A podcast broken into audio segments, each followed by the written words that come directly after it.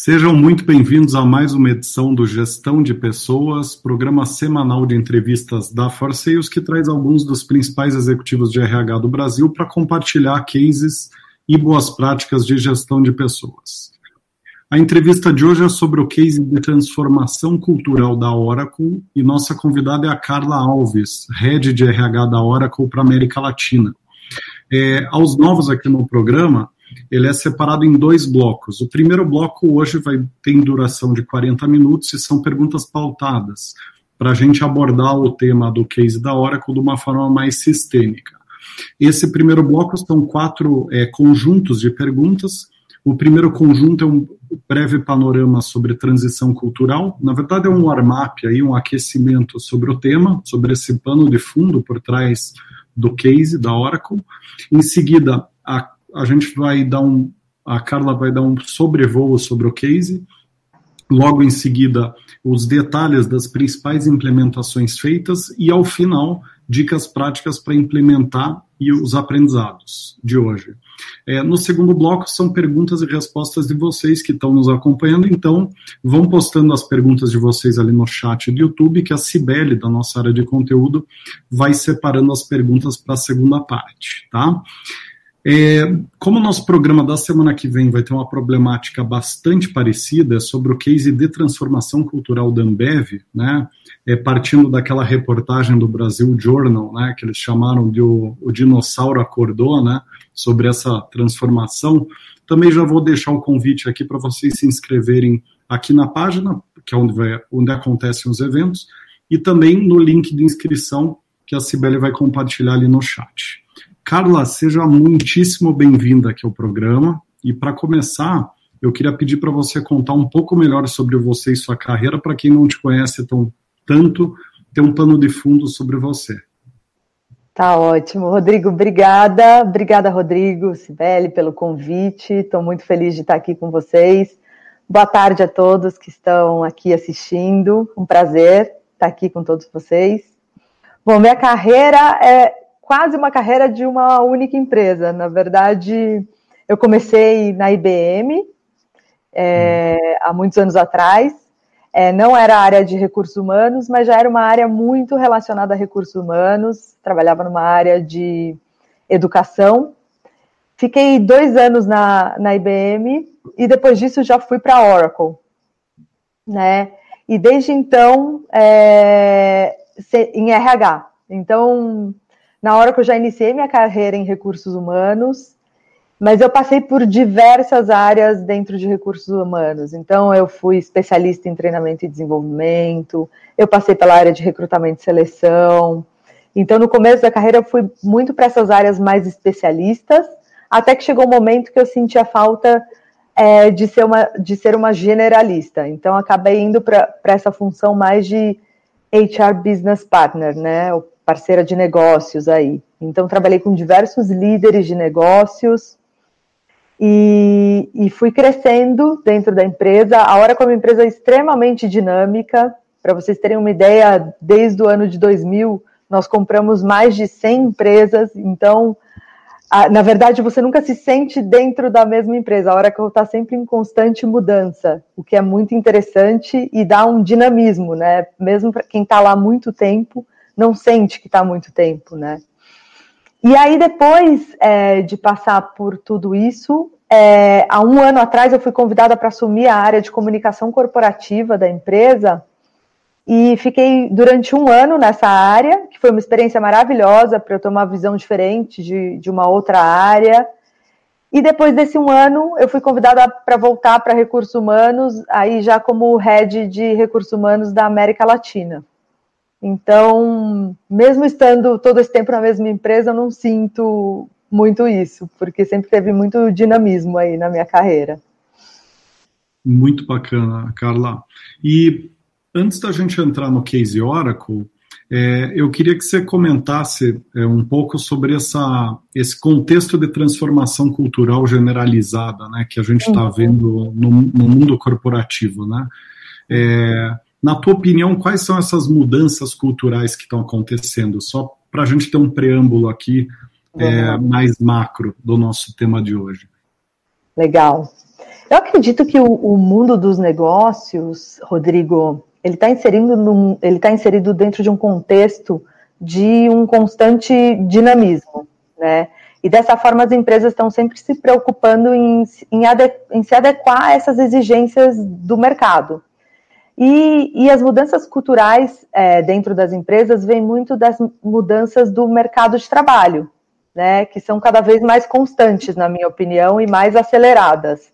Então nós temos toda essa transformação digital que vem acontecendo dentro das empresas, nós temos uma mudança de mercado de trabalho em termos de flexibilidade de horários de trabalho, de muitos aplicativos, de ter um, muito mais informação, muito mais comunicação, é, de novas formas de hierarquia ou até não ter mais hierarquia, né, trabalhar num modelo mais squad, diferente.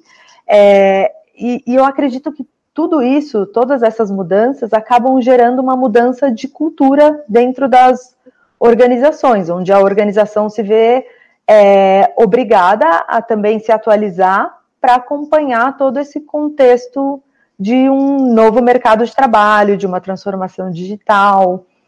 E, e aí vem o, o recursos humanos, que eu acho que deixou de ser um mero departamento de pessoal, né, para se tornar uma peça-chave de transformação dentro dessas organizações. Então, na minha opinião, todas essas mudanças que vêm acontecendo, culturais das organizações, têm muito a ver com, com essa mudança constante do, do mercado de trabalho e, enfim, tudo isso que eu citei. Uhum, bem bacana. É, e para agora falando sobre o case de transformação cultural da Oracle, né? Conta para nós uma linha do tempo dele, então, o contexto que se assumiu o projeto, os principais desafios, implementações, resultados, enfim, um panorama geral aqui. Vamos lá.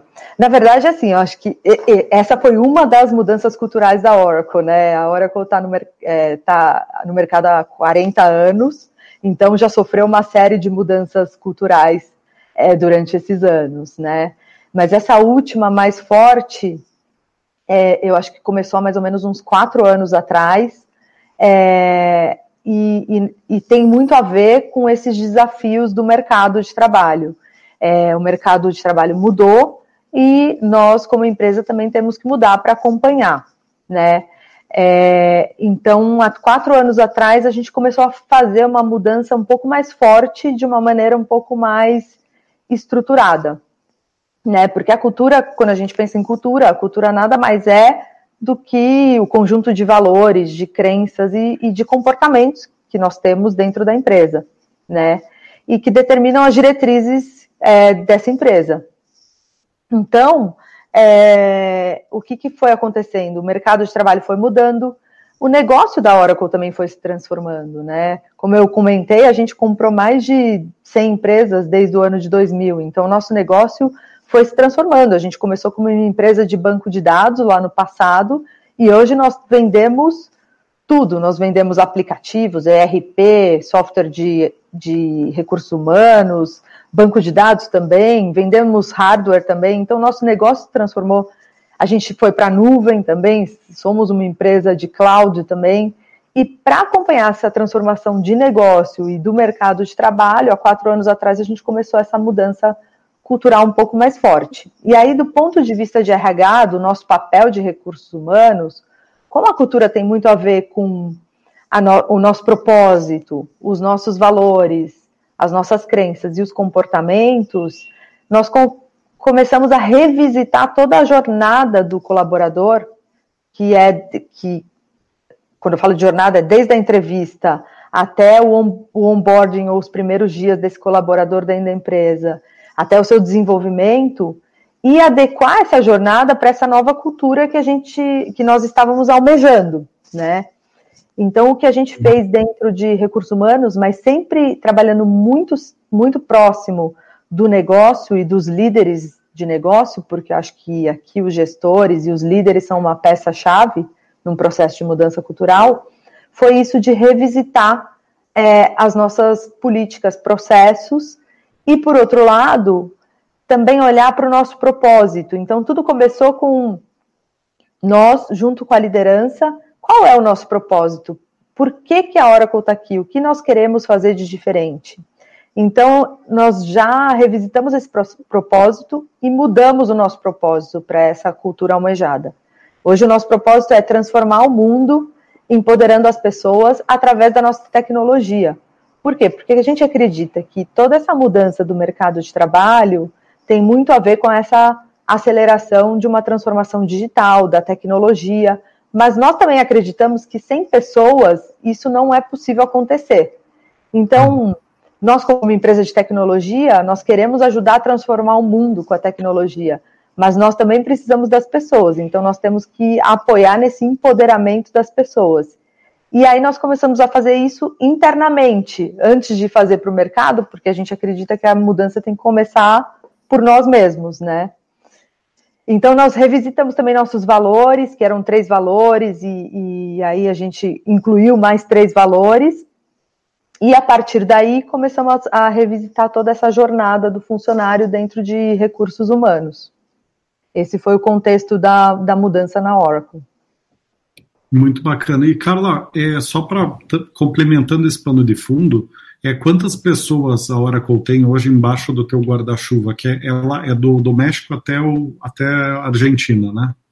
É, eu, estou é, responsável hoje por América Latina, e realmente é do México até a Argentina.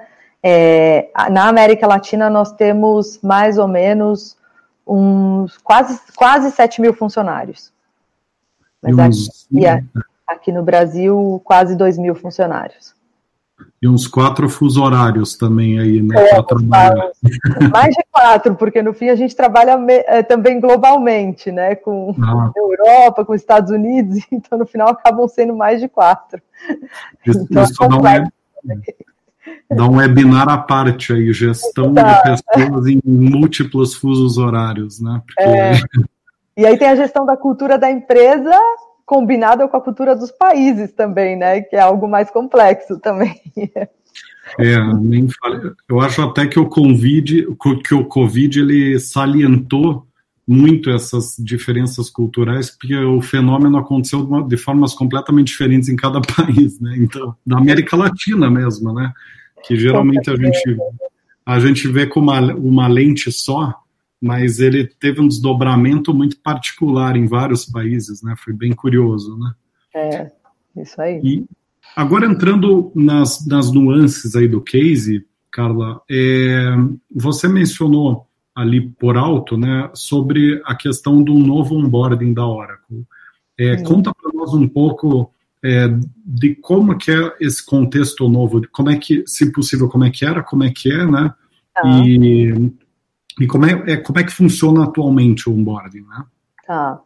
Então, é, é, eu acredito que esse contexto novo do mundo, do mercado de trabalho, a gente também, apesar de ser muito digital e a gente está indo para essa transformação digital, é, tem também uma parte de humanização do, do ambiente de trabalho, né? E nós, por sermos uma empresa de tecnologia, no passado, a gente sempre foi muito self-service, né? Porque tem tudo ali temos todas as ferramentas, temos os sites, então um funcionário novo ele entra, é muito fácil ele, ele fazer tudo sozinho. Mas, por outro lado, a gente sentia falta dessa parte mais humanizada. Então, a gente acabou, é, nessa mudança cultural, humanizando um pouco mais o nosso onboarding. Então, nós. Porque, de verdade, o onboarding é a porta de entrada, é a primeira impressão. E uma pessoa, quando ela muda de empresa ou quando ela é nova numa empresa, não é uma situação fácil, né? Qualquer mudança para o ser humano não é uma situação é, fácil. Então a gente quis deixar isso o mais confortável possível para esse colaborador novo, esse colaborador novo que está chegando na empresa. Então, uma semana antes desse colaborador chegar na Oracle, a gente nós enviamos para casa deles um welcome kit, Nesse Welcome Kit tem lá uma mochila, um biscoitinho, mas tem também uma série de informações sobre a empresa que ele já pode ir lendo antes mesmo de chegar no seu primeiro dia na empresa. Então, além dessa série de informações, nós criamos um vídeo 3D em terceira dimensão que ele já vai conhecendo como é a Oracle. Então, tem vários executivos falando com esse novo colaborador, é, apresentando a empresa, Nós mostramos até como é o prédio, onde, está, onde ficam as áreas, as pessoas, enfim, para ele já ir se ambientando com a empresa uma semana antes. Quando ele chega na empresa no primeiro dia, é, ele, nós damos um crachá para ele, onde está é, ali nós colocamos um, um como que se chama aquilo? Um cordãozinho no badge que mostra que ele é um novo funcionário, para que as pessoas uhum. saibam que ele é um novo funcionário. É, e possam explicar mais as coisas para ele, dar as boas-vindas, enfim, se apresentar, porque assim as pessoas entendem que aquele é um novo funcionário e que ela deve tratar ele de uma outra maneira, como um novo funcionário. Além disso, nós criamos um programa que as pessoas podem se voluntariar a serem best friends desse novo funcionário. Então, são é o meu melhor amigo. E essa pessoa acompanha o, o novo colaborador durante os primeiros 30 dias dele dentro da empresa, dando informações para ele, não, não sobre a área dele, porque isso o, o próprio gestor pode fazer, mas informações sobre a empresa, sobre é, coisas básicas, onde há cafeteria, é, onde estão as principais áreas da empresa, em que andares estão, então, todo tipo de informação, enquanto isso o gestor é, fica responsável pela parte mais relacionada à área daquela pessoa. É, então, nós fomos fazendo uma série, nós criamos uma plataforma, um portal para facilitar a vida desse novo colaborador. Então, todas as ferramentas que um colaborador, colaborador novo pode precisar estão dentro desse novo portal. Então, a ideia foi revisitar esse processo para tentar facilitar ao máximo e deixar o mais confortável possível a vida é, dessa pessoa que está chegando na empresa. Uhum. E, e, que resultados o novo onboarding está? É, eu não sei se tem algum tipo de mensuração de KPI em cima dele, né? Uhum. Mas você teria algum KPI assim que mudou bastante, fruto é, especificamente dessa é, reestruturação do onboarding para mencionar, Carlos? Tem uma pesquisa que a gente faz com os novos funcionários que, que, tem, que uhum. realmente melhorou bastante. Tem feedbacks que nós recebemos das pessoas. E, além disso, nós olhamos muito também dentro da nossa pesquisa de clima. Então, é, realmente tem melhorado bastante os resultados com esse novo processo. E a hum. gente tem, nós temos tido assim feedbacks super positivos. E de verdade, acho que é a porta de entrada da empresa e a gente precisa cuidar com todo carinho dessas pessoas que estão chegando e, e facilitar muito, tirar tirar as barreiras da frente, né? Porque eu acho que esse também é o objetivo, você facilitar ao máximo os primeiros dias da, da pessoa. Mas tem tido feedbacks bem positivos. E, e, qual foi o principal desafio assim desse processo de construção dessa grade de ações é, sincronizadas, né? O que, que mais deu trabalho? O que, que mais foi decisivo para o sucesso do, do projeto? Do projeto como um todo, você diz, né? Não só do onboarding, né? É, não, do, do onboarding mesmo, né? Do ah, onboarding. Do, né?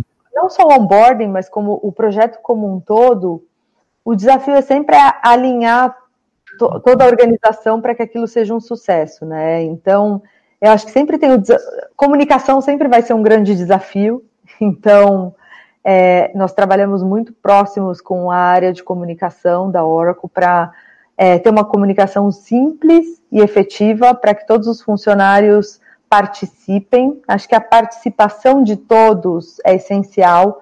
Então, o que a gente tem feito é sempre tentar incluir nossos colaboradores em todo esse processo de criação da, de uma nova cultura da empresa. E a gestão. Então, acho que ter todos os gestores é, com a gente nesse novo caminho é sempre um desafio de mudança cultural. Mas isso aconteceu de uma maneira bem orgânica na Oracle e, e, e os gestores estão apoiando muitíssimo todo esse processo de mudança na Oracle. Então, tem sido um processo muito legal. Bem bacana. E uma, um, um aspecto também dessa, desse trabalho da Oracle que, que, que eu conheço assim de, de, long, de fora, né, é a entrevista cegas que vocês adotam, né? É, conta, conta um pouco para nós assim os benefícios é, para a cultura da empresa desse processo. É, enfim, os benefícios no geral, mas sobretudo sobre essa ótica de transformação cultural, né? Tá bom. Eu vou te contar um pouquinho como começou também, tá? O projeto. Uhum. Então, é, é, nesse contexto todo de mudança cultural, o nosso vice-presidente executivo da América Latina pediu para o nosso presidente do Brasil criar um, um processo novo de estágio para a Oracle, uhum. América Latina. E o Galvão, que é o presidente do Brasil, ao invés dele criar esse projeto novo e como ia ser o programa novo de estágio, olha só, nem foi o, nem foi recursos humanos que criou, tá? Uhum. É, o presidente, o vice-presidente executivo, para você ver como a liderança está envolvida nisso. Pediu para o nosso presidente do Brasil criar isso. O presidente do Brasil falou: não, não vou criar isso sozinho. Eu acredito que. Aí vem a parte também, já começa aqui a parte da escutativa. Eu acredito que as pessoas que conhecem mais do programa de estágio são aqueles que acabaram de passar por esse programa, né? Então ele reuniu ali cinco, cinco é, ex-estagiários que tinham acabado de passar por esse programa e pediu para eles criarem esse programa novo, né? E aí, como a empresa inteira está muito inserida nesse contexto de toda a transformação, eles criaram um programa e a gente começou a selecionar os estagiários sem olhar, sem nenhum viés, sem olhar universidade, sem olhar é, formação, sem olhar é, o curso.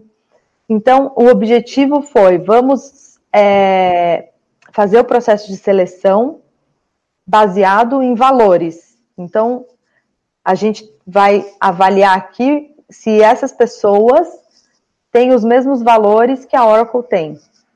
Então, nós usamos, eles, eles decidiram contratar uma ferramenta que é da JobCam, que uhum. foi uma das startups que a Oracle acelerou, porque a Oracle tem um programa de, de aceleradora de startups, e a JobCam foi uhum. uma dessas startups.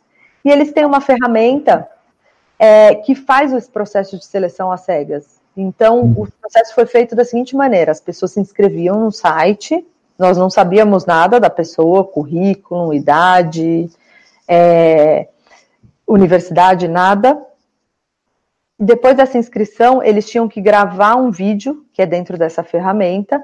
Esse vídeo, ele fica embaçado e ele distorce a voz da pessoa, então nós não sabemos se é homem, mulher, não, não tem viés nenhum.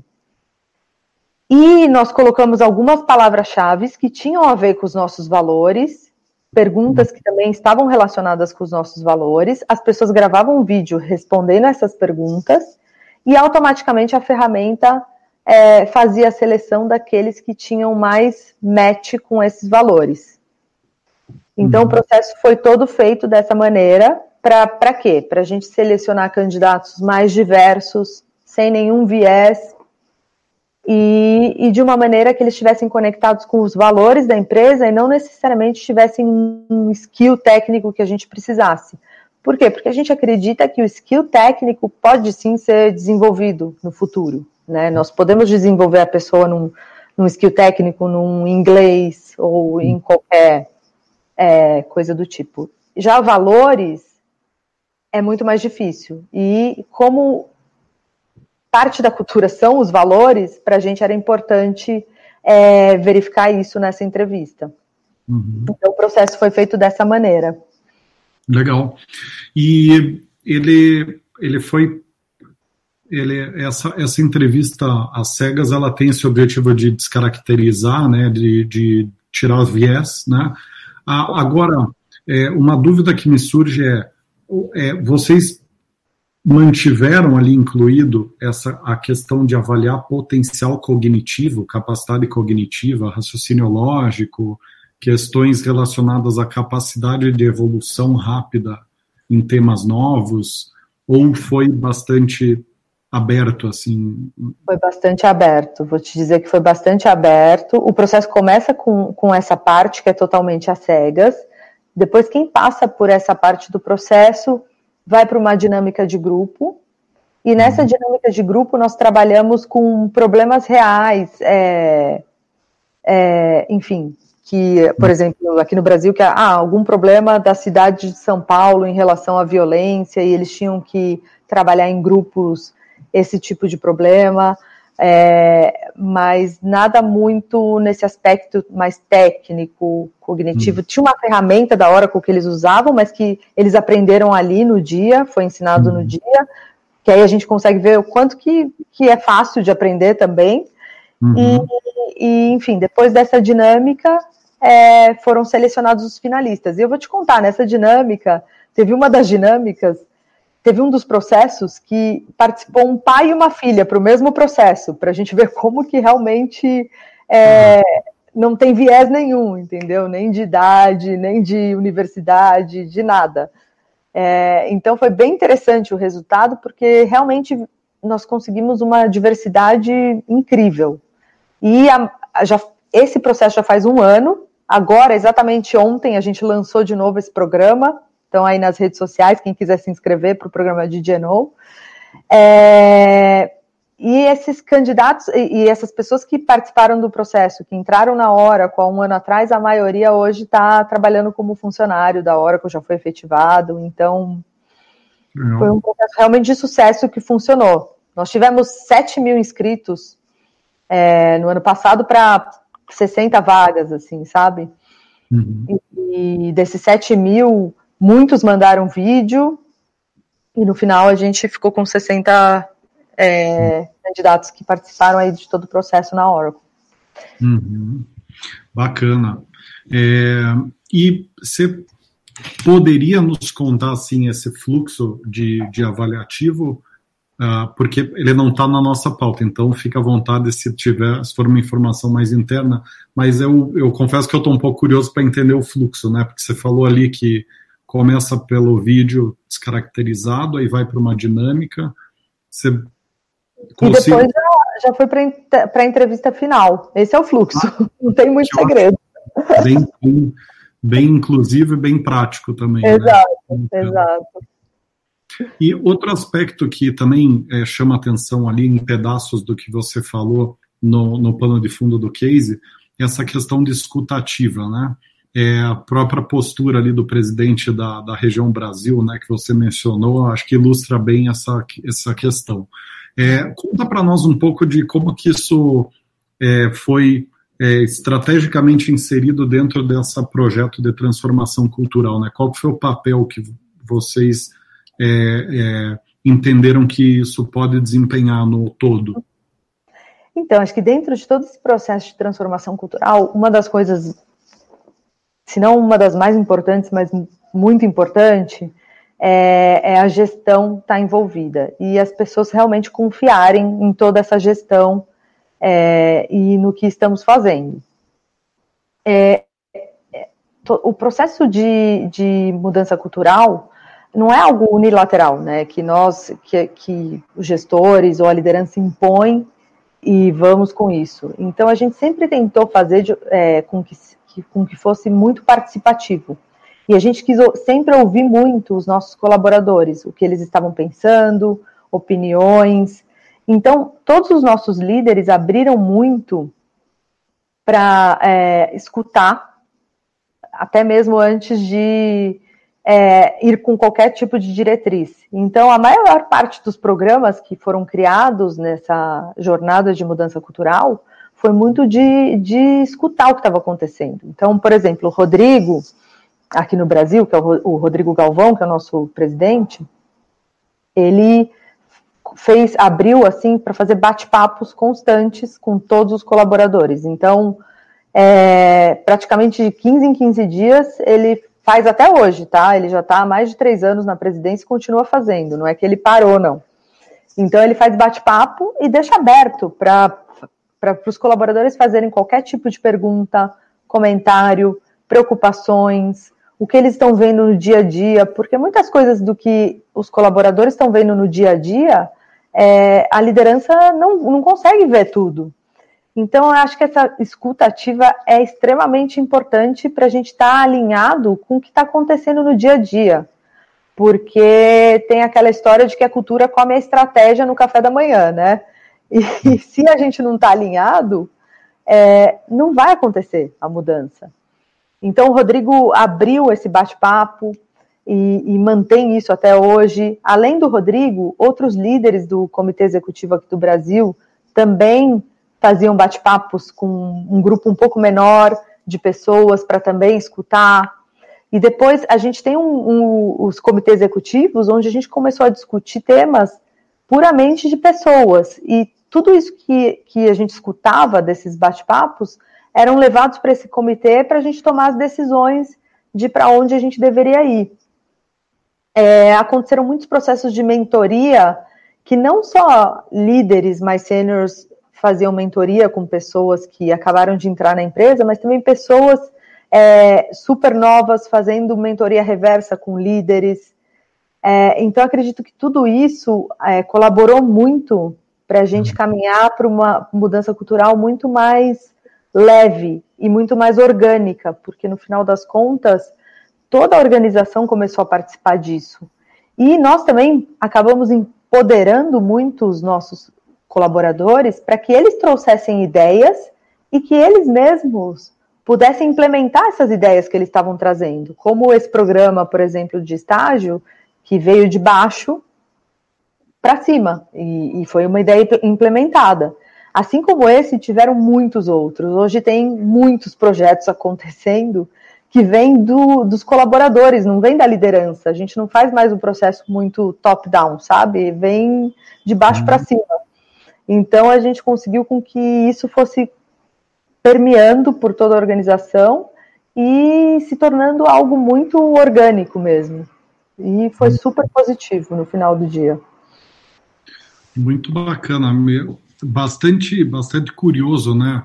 O, o tamanho da Oracle e o nível de dinamismo que vocês têm nas execuções ali do RH, né? Porque são bastante programas, são esses três verticais que você mencionou, são bastante é, diferentes e corajosas, né? São frentes bem, bem é, arrojadas e, e cada qual tem um, tem um papel distinto no processo de transformação, né? Então, Total. bem curioso.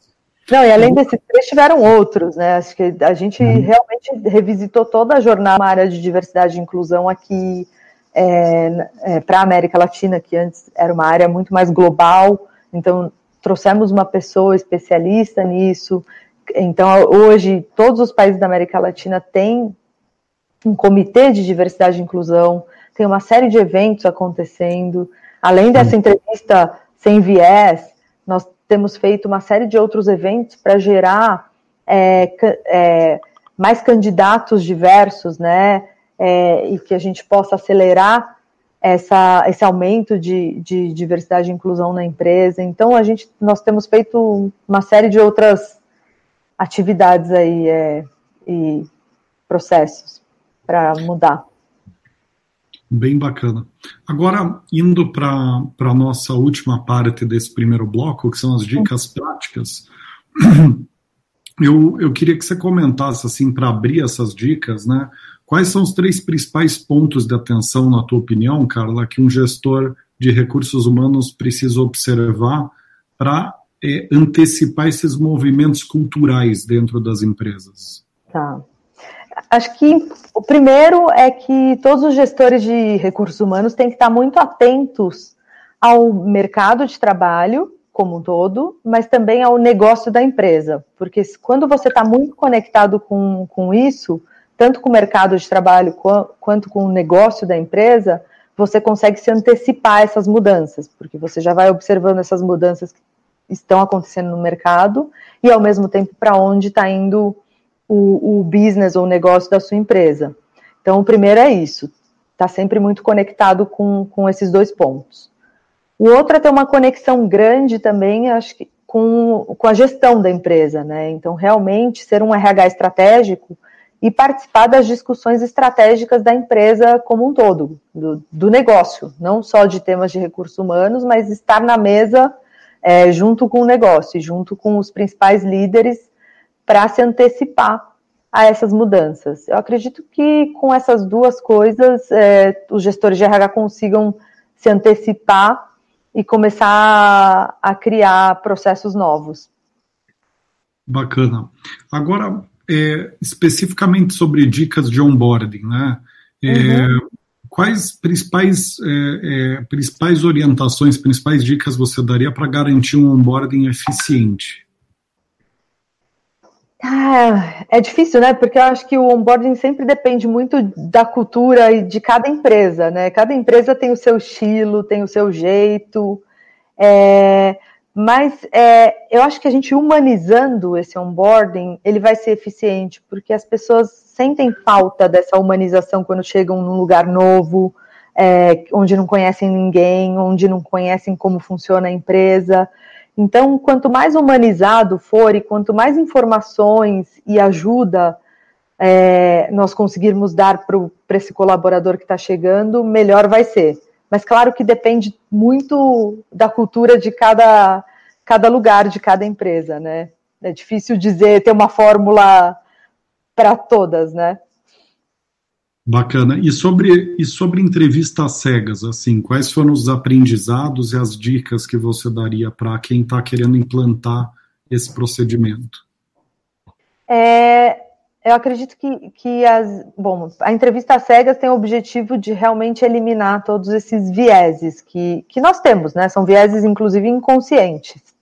Uhum. Então, a, a principal dica é ter. Ai, desculpa, gente, meu cachorro. Uhum a principal dica é ter muito claro é, quais são os valores da empresa, o, o propósito da empresa e, se, hum. e base, tentar basear as perguntas da entrevista cegas nesses valores e, pro, e, propósitos. E, na verdade, você não precisa, não precisa ser feita só pelo vídeo ou por alguma ferramenta. Pode ser feito um questionário onde você não conhece o perfil do candidato, pode ser feito uma entrevista por telefone, onde também você não, não conhece é, a formação e nada do candidato. Uhum. Mas, enfim, o importante é que esteja conectada com a cultura da empresa e que, que, uhum. que, que, as perguntas estejam bem conectadas com isso. É, então, é importante ter paciência para realmente fazer as perguntas que têm a ver com cada empresa. Quer dizer, sistematizar. A gente, a gente vai trazer, isso. E a gente vai trazer candidatos que, que tem esse perfil, que faça esse fit com a nossa cultura, né? Uhum.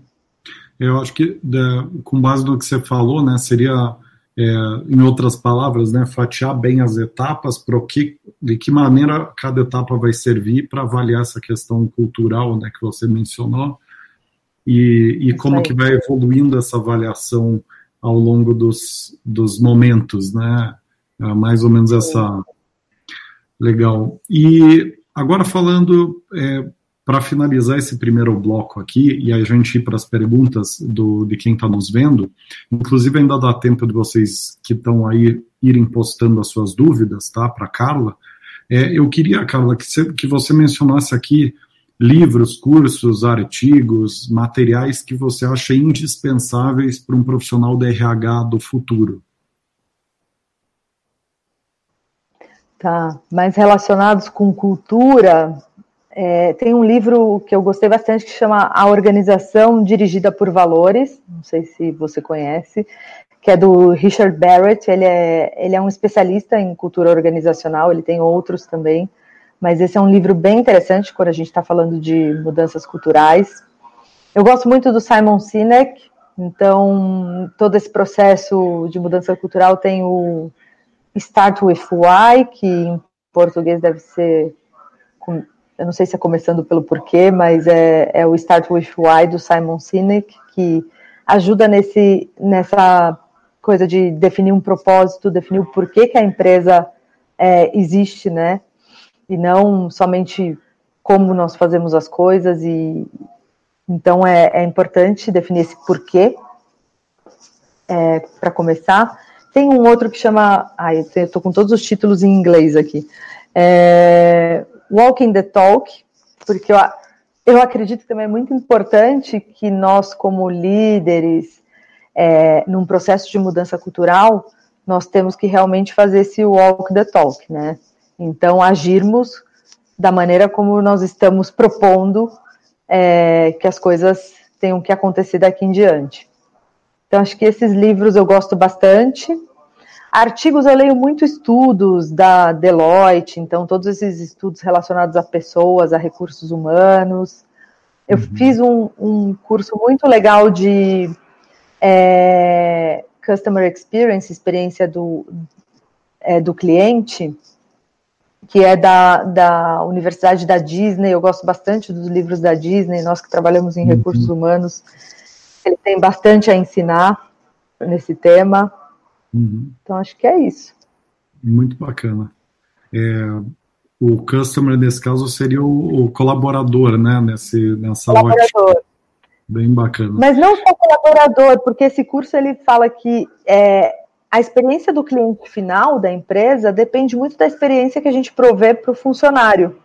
Uhum. Então, na verdade, essa experiência de, do, do cliente, é, ela é muito reflexo de toda a experiência que o funcionário tem dentro da empresa.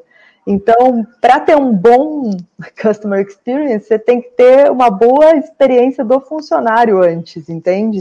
Uhum. É, então, ele ensina muito isso, de como fazer como tirar as principais barreiras dos nossos funcionários para eles focarem no que realmente é importante, que é o cliente final. Uhum, muito interessante. É, Carla, agora indo para o nosso segundo bloco de perguntas dos convidados, eu vou começar aqui pela pergunta do Elton Santos.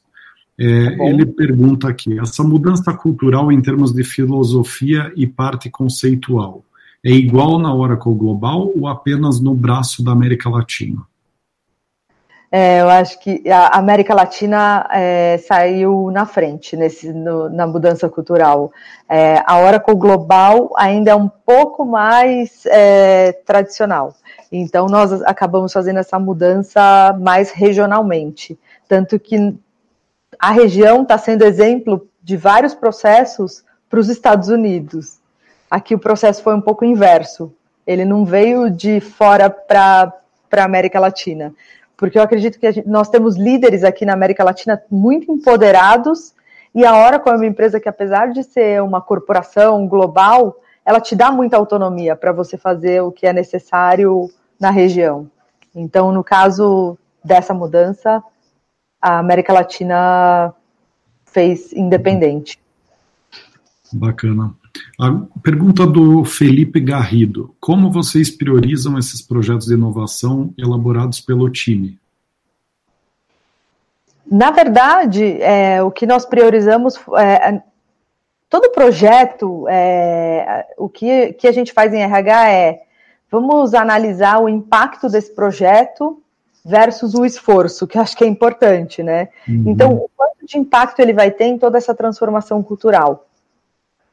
Então, nós priorizamos dessa maneira. É, quando, quando a gente tinha um impacto grande, mesmo que o esforço era grande, va vale a pena fazer.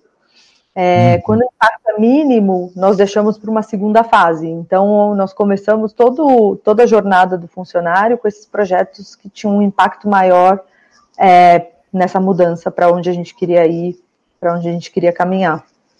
Bacana.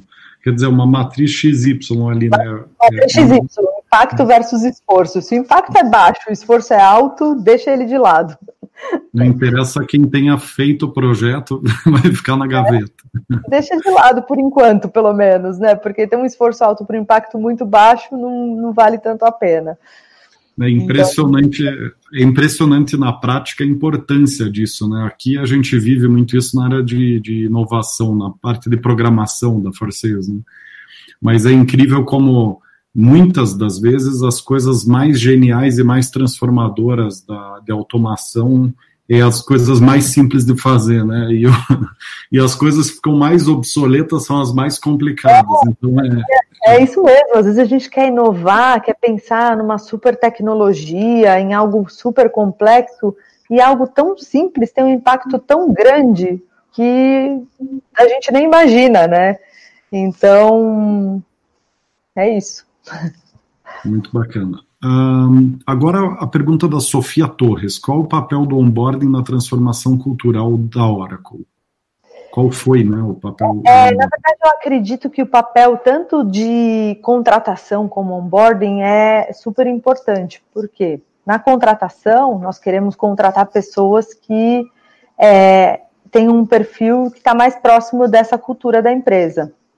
Uhum. No onboarding, nós queremos que essa pessoa entre na empresa já conhecendo também é, essa nova cultura e o que nós esperamos é, dessa pessoa.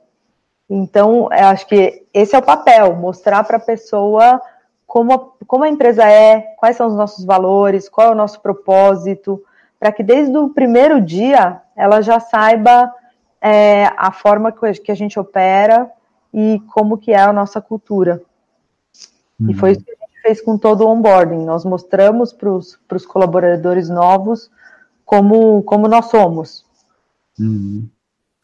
E isso até se me permite aqui um adendo, e me corrija se não concordar aqui com o que eu vou falar, claro. mas é, também me parece que ah, o, o, ah, o, colaborador novo é uma esponja é, que absorve é, muito mais rápido e está muito mais aberto ao que a empresa quer ser do que o que ela é, né? É, e às vezes no processo de transformação é um processo muito de projeção também do ideal, né? Do, para onde a gente, o que a gente quer ser, né? É Talvez também tenha um papel do onboarding nesse quesito de ter embaixadores do novo eu, né? Do novo é. nova Oracle, né? É, e acho que, que eles têm uma ótima experiência na, nos primeiros, durante os primeiros dias de trabalho e que eles também sintam-se é, conectados à nossa marca e à nossa cultura. Acho que essa conexão logo no início é super importante. Uhum. Maravilha. Agora a pergunta do Leonardo Freire. Ele quer saber aqui como fazer com que as entrevistas finais não sejam influenciadas pelos vieses pessoais dos gestores. Uhum. Boa pergunta, Leonardo. É, bom, na primeira fase a gente já conseguiu diminuir bastante os vieses e aí tem essa questão da segunda fase. Na, é, na Oracle a gente tem trabalhado muito o tema de diversidade e inclusão e dado muito treinamento, feito conversas com os nossos gestores a respeito do tema. Então, é, eu acho que essa é a melhor maneira, é, treinar os nossos gestores, conversar cada vez mais, tem um treinamento, inclusive, de é, como fazer um recrutamento sem vieses inconscientes.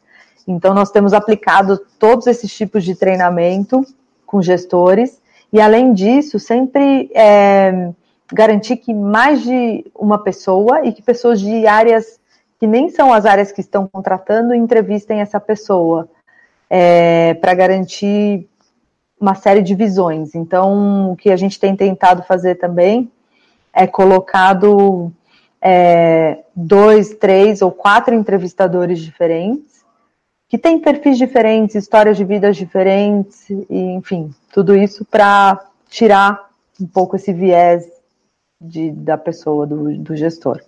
Uhum. Bacana. Uh, pergunta do Matheus Ribeiro. Uh, ele quer saber aqui qual o nome da plataforma que vocês utilizam para as entrevistas às cegas. A gente está utilizando, a gente utilizou a JobCam. J-O-B-E-C-A-M. Ah, bacana. Legal. E a Angela Araújo, ela quer saber aqui quais os desafios para a implantação da entrevista às cegas. Eu vou te dizer que na hora que a gente acabou não tendo é, tantos desafios em termos de aceitação de, dos gestores, porque a gente trabalhou muito antes todo esse tema cultural. Eu acho que talvez tenham alguns desafios técnicos, né, dependendo de cada empresa, mas mesmo que não se utilize uma ferramenta assim, tem outras formas de se fazer a, a entrevista cegas, né? Nós podemos, as pessoas podem se inscrever num site sem dados nenhum e você ligar para essas pessoas sem conhecer o perfil delas. É, eu acho que o principal desafio é ter muito claro é, quem, se a gente quer contratar essas pessoas é, pelo perfil técnico, pelo, pelos valores e definir muito bem é, quais vão ser essas primeiras perguntas e filtros dessa primeira fase, Acho que esse é um desafio que nós tivemos, né? Então, no nosso caso, a gente queria é, contratar pelos valores, não por conhecimento técnico. Então, nós tivemos que trabalhar bastante nesse primeiro screening, né? Nessas perguntas e, e quais as respostas que a gente gostaria de ouvir para fazer esse primeiro filtro. Então, acho que um desafio é isso: trabalhar muito bem no que se espera é, para ter um filtro muito claro de quem vai passar para uma segunda fase.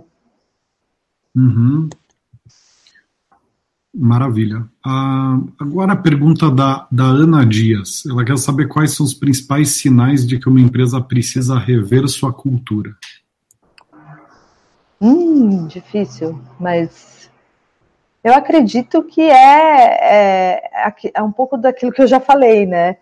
se o mercado todo está mudando muito e a empresa ainda tem processos é, muito antigos, forma de fazer as coisas é, de uma maneira mais antiga, que não é o que está se vendo no mercado de hoje, já é um sinal de que temos que mudar a cultura. Se o negócio da empresa mudou completamente e a empresa continua fazendo as coisas da mesma maneira, da mesma forma, talvez também seja um sinal, né?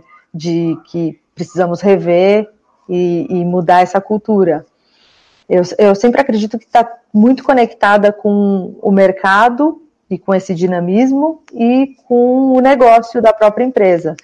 Porque se, a, se o negócio vai mudando constantemente e a gente não, revi, não acaba não revisitando nossos processos, a forma que fazemos tudo, nossas atitudes, é, provavelmente vai ser difícil sustentar, né? Nesse novo negócio. Uhum. Bacana. É, pergunta agora da Gabriela Moraes. Ela quer saber aqui quais são os desafios de implementar um processo de transformação cultural a nível América Latina. Eu estava falando um pouco com o Rodrigo aqui antes. Acho que o desafio, tem um desafio grande, porque além da cultura da empresa, nós temos as culturas de cada país. Então, é, eu também não posso querer que um processo que eu defina para toda a América Latina seja exatamente igual em todos os países, porque existem diferenças culturais. Então, um dos desafios é esse, é entender bem as diferenças culturais e não querer é, fazer com que um processo seja igual, exatamente igual para todos. Eu acho que a gente pode tentar é, fazer o mais parecido possível, mas sim tem que se olhar é, a cultura local. É, um outro ponto é que na Oracle eu tenho gestores que são gestores que têm funcionários também em vários países, então alinhar todos esses gestores em todos os países é, é também um desafio. Acredito que esses são os principais desafios da, de culturas diferentes de países e de gestões também, aí espalhadas em todos os países. Você sabe que eu, eu, tenho, eu tenho um macete aqui para quando eu vou lidar com assuntos muito é, como esse, muito analíticos e transversais, que é sempre tentar organizar o raciocínio em porquê, como e o que, né, em, em esferas de, de em, em esferas de, de, análise, né? E aí, Sim. pensando nisso que você falou, né? É, talvez a gente pudesse falar que o porquê é o mesmo, né? O como muda é um pouco e o o que pode mudar substancialmente, né? Exato. Então, é bem... acho que né, manter a essência, é adaptar um pedaço da estratégia e executar localmente, né? Ou seja, Exato. Exatamente isso. Você traduziu exatamente, que é um pouco do livro do Simon Sinek, né? O uhum. porquê. Então, acho que o nosso porquê estava bem claro, que é o transformar o mundo empoderando as pessoas através da nossa tecnologia. Aí o como vai depender muito de cada país, a gente vai adaptando. Pode ter um como mais ou menos parecido, mas depende muito da, das culturas aí. Enfim, mas é isso. Você resumiu muito bem, Rodrigo. Obrigada. Imagina. Vou usar. É... Meu papel aqui é ir, ir conectando os pontos aqui, te ajudando a, a avançar aqui. Ah, agora temos uma última pergunta bem, bem, bem relevante aqui. A Maria Nunes, ela quer saber quais pontos devem ser observados e riscos que existem em contratar funcionários acima dos 40, 50 anos. Acho que seria, nesse caso, mais de 50, né? Mas é, como, como conduzir isso? É, riscos de contratar funcionários mais. Ai, desculpa, estou travando. É, cuidado, cuidados, é, cuidados adicionais e riscos de contratar funcionários acima dos 50 anos. Olha, sinceramente, eu do meu lado não vejo risco nenhum. A gente tem promovido muito isso, uma cultura de diversidade na hora quando nós temos funcionários de todas as faixas etárias, e eu acho maravilhoso, porque de verdade cada um aporta é, de uma forma completamente diferente, e no final das contas eu acho que essa, essas diferenças que acabam somando, né?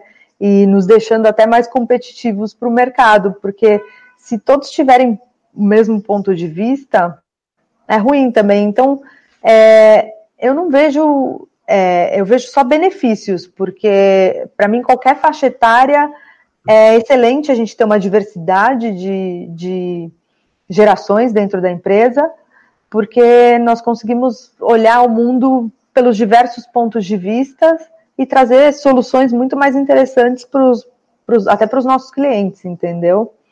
Então, na minha opinião, eu não, não vejo risco e a Oracle não tem muito esse, esse lance de ter cuidado em contratar pessoas de qualquer uhum. idade.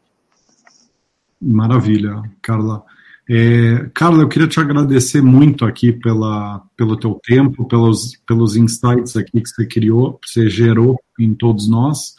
E queria devolver a palavra para você, para caso você queira, lembre de algum ponto ali de algum dos tópicos, enfim, precisa fazer um fechamento aqui desses conceitos que a gente explorou e, enfim, se você quiser também dar uma palavra geral, uma dica final, fica à vontade para finalizar aqui nossa conversa, tá? Tá bom, Rodrigo. Não, eu que agradeço o convite, adorei participar. Para quem estiver assistindo e não conseguiu fazer alguma pergunta, estou disponível aí também no meu LinkedIn, podem me buscar.